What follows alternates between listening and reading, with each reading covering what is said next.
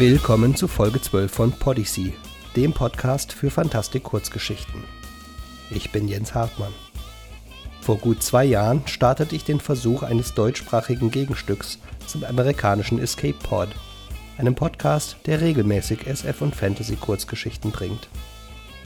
Eine Mischung aus Ärger mit dem Internetprovider, Hauskauf, frische Familie und beruflichen Veränderungen warf mich nur ein halbes Jahr später aus der Produktionsbahn. Eineinhalb Jahre hat es gedauert, aus vagen Plänen einen tatsächlichen Neustart werden zu lassen. Vordergründig bemerken wird man die neue Intro-Musik, die ich Sam, dem Mann einer Freundin aus dem Kurzgeschichten.de Forum verdanke. Außerdem sind mehr Sprecher beteiligt. Hinter den Kulissen bin ich nicht mehr der Hauptverantwortliche. Podyssey liegt nun in den Händen des österreichischen Earth Rocks e.V., ein Verein, der sich der Förderung der Fantastik verschrieben hat und ein eigenes Printmagazin auflegt. Eine naheliegende Wahl also. Earth Rocks wird maßgeblich für die Auswahl der Geschichten verantwortlich sein. Ich beschränke mich auf die Moderation und gelegentliche Ausflüge ins Vorleserleben. Der Gesang der Odai entspringt der Fantasie von Bernhard Weisbecker. Er ist Physiker und Mitarbeiter der Uni Göttingen, aus mir nicht näher bekannten Gründen, allerdings im Bereich Forst. Er interessiert sich für eine Zeit, in der die Bäume den Kontinent noch deutlich zahlreicher bevölkerten und Erdöl weitgehend unbehelligt unter der Erde schlummerte. Er schreibt überwiegend Fantasy, wagt aber auch gelegentliche Ausflüge ins SF-Fach. Seine Veröffentlichungen aufzuzählen überlasse ich seiner Website www.bweissb.de, die im Blog verlinkt ist. Als Vorleser macht Sven Matthias den Anfang, der es offenbar auch schafft, fürs Sprechen hier und da bezahlt zu werden. Zu uns ist er über das Hörspielprojekt.de gelangt.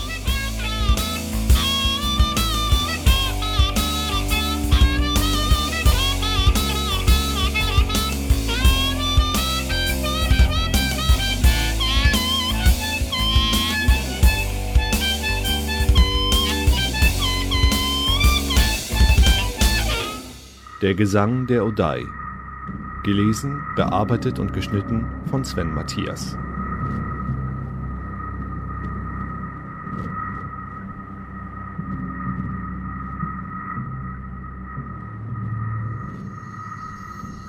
Ryan lehnte sich auf den Liegestuhl zurück und blickte in den Himmel hinauf, der eine olivgrüne Färbung angenommen hatte. Die tiefstehende Sonne schien warm in sein Gesicht. Der Gesang des Odai wurde lauter, eine Flut von lauten Worten in einer Sprache, die so fremdartig war, dass sie kaum als solche zu erkennen war.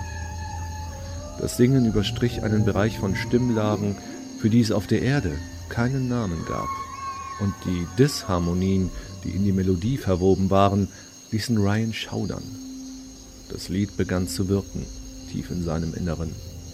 Er schloss die Augen, gab sich dem Rausch hin bis er spürte, wie ein Schatten sich zwischen ihn und die wärmenden Sonnenstrahlen schob. Unwillig blickte Ryan auf und sah die langnasige goldene Gesichtsmaske von Xiit, der sich lautlos, wie immer, angeschlichen hatte. Wie konnte ein fast drei Meter großes Affenwesen sich derartig leise fortbewegen? Sheriff sagen okay. Flug okay, sagte er. Die Direktiven des Erd-Imperiums verlangten, den außerirdischen Telepathen einen Mindestlohn zu bezahlen. Aber wenigstens gab es kein Gesetz, das es untersagte, ihnen Masken vor ihre hässlichen Visagen zu verpassen. Ryan erhob sich träge und blickte noch einmal von der Aussichtsplattform hinunter zu dem Odai. Das Wesen ähnelte einer kurzbeinigen Giraffe mit glatter, grüner Haut. Mach schon, rief Willis vom Gleiter her. Wir müssen los! Ryan warf als Dank für das Lied ein paar Futterblöcke hinunter. Dann ging er zum Gleiter, wo sein Partner bereits auf ihn wartete. Warum konnte Willis sich den Gesängen nicht hingeben? Aber er sah nur den Gewinn, den die Lieder der Odai auf der Erde bringen würden. Die beiden Männer stiegen in die Kabine des Gleiters, während Xeed seine massige Gestalt auf die Ladefläche schwang. Sofort stieg Willis auf die vorgeschriebene Flughöhe. Sie konnten die Außenbezirke der Kolonie überblicken die aus großen Versuchsfarmen bestanden, wo Scharen von Agraringenieuren bemüht waren, die Ernährungsprobleme zukünftiger Generationen von Siedlern zu lösen. Auch drei Tonstudios hatten sich in der Nähe des Zauns niedergelassen, doch bisher waren ihre Versuche, die berauschende Wirkung der Odai-Gesänge auf Mem-Kristalle zu speichern, erfolglos geblieben. Der Gleiter überflog den Zaun, hinter dem das Land der Einheimischen begann, und Willis achtete darauf, den vorgeschriebenen Flugkorridor nicht zu verlassen. Der Treffpunkt lag zwei Kilometer entfernt. Es war der einzige Ort, an dem Kontakte zwischen Menschen und Odai durch das Erdimperium genehmigt waren. Und durch den Rat der Eingeborenen, als ob diese Tiere irgendetwas dagegen unternehmen könnten, wenn man ihnen den ganzen Planeten wegnehme. Willis landete den Gleiter und die beiden Menschen stiegen aus. Eine kleine Gruppe von Odai stand dort und rupfte mit den Mäulern kleine bläuliche Früchte von den Büschen. Sie sahen wirklich wie Giraffen aus. Giraffen aus grünem Gummi, der Körper so hoch wie ein großer Hund, die Köpfe ungefähr auf Augenhöhe mit einem großgewachsenen Mann. Showtime, flüsterte Willis, als sie sich den Wesen näherten. Aus dem Augenwinkel sah Ryan, wie sein Partner die Projektilwaffe in seinen Gürtelhalfter lockerte. Die Odai wandten gleichzeitig ihre langen Hälse und betrachteten die Ankömmlinge. Nicht einmal der massige Xi schien sie sonderlich zu beeindrucken. Ein vierstimmiger Chor begann eine Melodie von verwirrender Schönheit zu intonieren. Wesen grüßen uns, sagte Xiid mit seiner trägen Bassstimme. Der Telepath hätte die Gedanken auch direkt an die Menschen weiterleiten können, doch Willis hatte dem Morg jeglichen geistigen Kontakt verboten. Ich grüße die Udai, erwiderte Willis und machte eine kurze Pause, damit der Morg seine Worte als lautlose Gedanken weitergeben konnte. Wir bringen Geschenke. Vorsichtig trat Rye näher an den Odai heran, den er für das Oberhaupt der Gruppe hielt, und legte einen Sack mit Futterblöcken vor ihm ab. Dann trat er wieder an die Seite von Willis und Xeed. Hat der Hohe Rat eine Entscheidung über mein Gesuch getroffen? fragte Willis. Sie schauten zu, wie der Odai seinen Kopf in den Sack steckte während die anderen ein leises Lied aufrechterhielten. Rat hat nicht entschieden, sagte Xeed endlich. Odai möchten noch einmal Geschichte von den Sternen hören. Willis schnaufte hörbar. Ryan fühlte genauso. Diese Wesen schienen in ihren trägen Gehirn kein Gefühl für Dringlichkeiten zu besitzen. Sag ihnen, ich werde die Sänger, die mit mir kommen, zu den Sternen bringen, begann Willis. Sie werden ihre Lieder für die Kinder ferner Sonnen singen, und ihr Ruhm wird immer weiterleben. Willis wartete, während der Morg seine Worte als Gedanken zu den Odai sandte und diese einen neuerlichen Gesang anstimmten. Mehrmals sah er auf seine Uhr, bis fünf Minuten vergangen waren. Endlich schwiegen die Odai und richteten ihren Blick auf die Menschen. Wo ist dein Stern? fragte Xeed. Willis schnaufte nochmal. Ryan schüttelte seinen Kopf. Wie sollte man den Einheimischen die Lage der Erde beschreiben? Noch dazu am Tag, wenn keine Sterne am Himmel standen. Der Weg führt in den Himmel hinauf, improvisierte Willis. Äh, vorbei an den drei Monden durch den leuchtenden Schleier des Himmels, zu einer Sonne größer und heller als euer Tagesfeuer. Und in ihrem Licht leben Menschen, die wie ich begierig darauf sind, euren Liedern zu lauschen.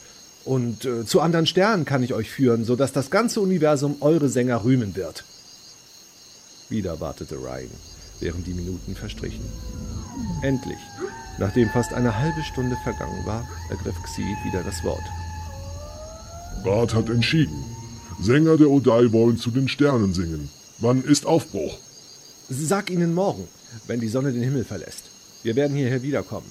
Vier eurer Sänger sollen die Reise mit uns machen.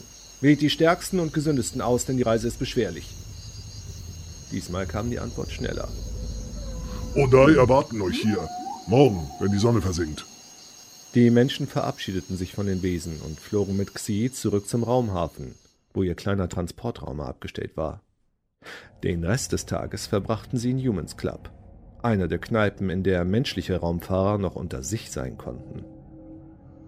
Spät am nächsten Morgen, als sie ihren Rausch ausgeschlafen hatten, trafen Ryan und Willis die letzten Vorbereitungen für den Rückflug zur Erde. Willis prüfte die Einstellung der Kälteschlafkammern. Wie sieht es aus? Ryan blickte über die Schulter seines Partners. Alle Kammern bereit? No, denke schon, sagte Willis. Die neuen Parameter sind eingestellt, alles wie abgesprochen. Die Kompressoren bringen volle Leistung, die Regler arbeiten einwandfrei. Wenn das Kälteprogramm korrekt ist, werden die Viecher überleben. Und wenn es nicht korrekt ist, fragte Ryan, dann werden ein oder zwei sterben. Es reicht, wenn einer überlebt. Die reichen Freaks auf der Erde werden uns ein Vermögen dafür zahlen, den Gesängen zu lauschen. Ja, mag die Gesänge auch, wandte Ryan ein. Es wäre doch schade, wenn sie sterben. Die Odai sind denkende Wesen. Willis gab ein spöttisches Lachen von sich. es sind Tiere, sagte er. Keinen juckt es, wenn sie sterben. Willis verstummte, als er hinter sich ein Geräusch hörte. Xeed stand an der Außenwand des Hangars, wo eine Reihe von Alukisten aufgereiht war. Hatte der Morg ihr Gespräch belauscht? Nacheinander führte er den Scannerstrahl eines Minicomputers über die Barcodes der Kisten. Tiere, flüsterte Willis und grinste Ryan an. Es sind keine Tiere, sagte Ryan, lauter als notwendig. Er sah, dass Xiid sich zu ihnen umwandte, und für einen kurzen Moment kreuzten sich ihre Blicke. Als die Dämmerung einsetzte, flogen sie zu dem Treffpunkt, wo die Odai sie erwarteten. Nach dem üblichen Austausch von Höflichkeiten traten vier der Odai nach vorne, offenbar die ausgewählten Sänger. Ryan fiel auf, dass der Morg ihn immer wieder musterte. Was ging in dem haarigen Monstrum vor? Sag ihnen, sie sollen herkommen.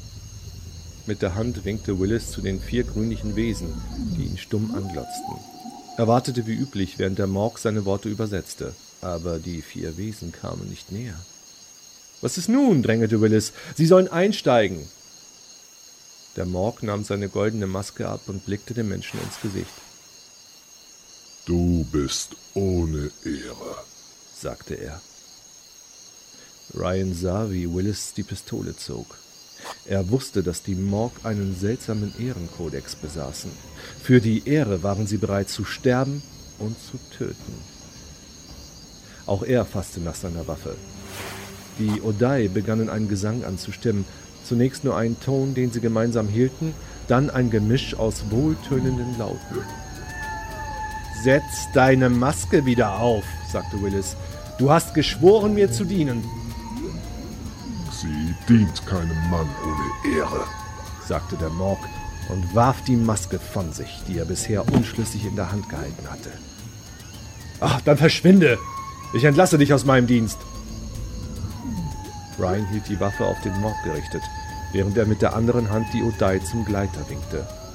Doch die Wesen rührten sich nicht. Nur ihre Münder bewegten sich im Rhythmus des seltsamen Gesanges.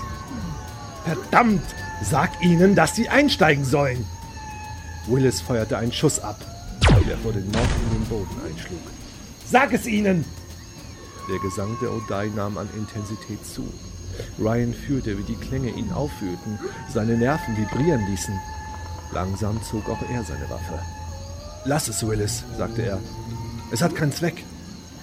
In dem Moment, als Willis sich kurz zu Ryan umwandte, reagierte Xeed.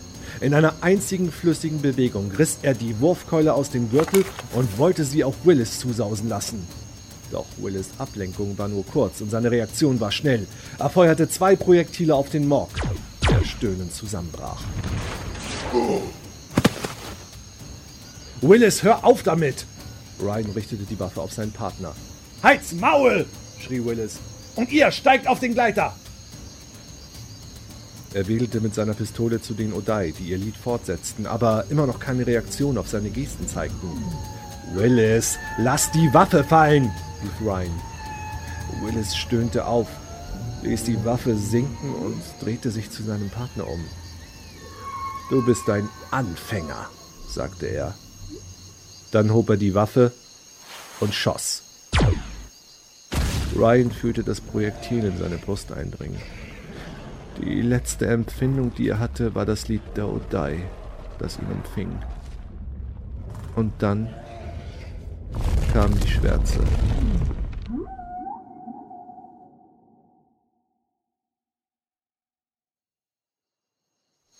Ryan lehnte sich auf den Liegestuhl zurück und blickte in den Himmel hinauf, der nun eine olivgrüne Färbung angenommen hatte. Unwillig blickte er auf und sah die langnasige goldene Gesichtsmaske von Xiid, der sich lautlos wie immer angeschlichen hatte. Sheriffs sagen okay, Flug okay, sagte er. Ryan massierte seine Stirn, um die Wirkung der Gesänge von sich abzuschütteln. Mit der zweiten Hand tastete er nach seiner Brust. Wo war die tödliche Wunde? Die goldene Maske war dicht über seinem Gesicht und er blickte in die Augen des Morg. Was? Was ist geschehen? flüsterte er. Lieder der Odai. lautete die Antwort. Großer Zauber. Mach schon, rief Willis vom Gleiter her. Wir müssen los. Mühsam erhob Ryan sich von dem Liegestuhl und schlurfte zu seinem Partner. Als er ihn erreichte, trieb er seine Faust ohne Vorwarnung gegen Willis Kinn. Keuchend ging der Betroffene zu Boden. Er hat uns umgebracht, sagte Ryan zu dem Morg und wies auf den Beifahrersitz des Gleiters. Xeed nickte verständig und zwängte sich mühsam in den viel zu kleinen Sitz. Andere Möglichkeit, sagte er. andere Zukunft. Wie auch immer, erwiderte Ryan, während er den Gleiter über den Zaun steuerte. Die Odai würden ihm einiges erklären müssen.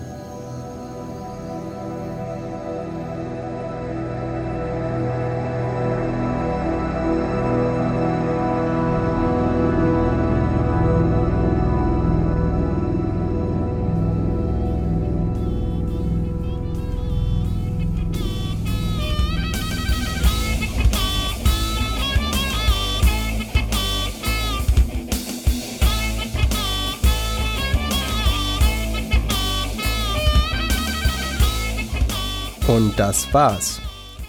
Möge die Auferstehung dieses Podcasts deutlich länger und erfolgreicher leben als Vulkanier oder doch zumindest als die erste Inkarnation von Podyssey.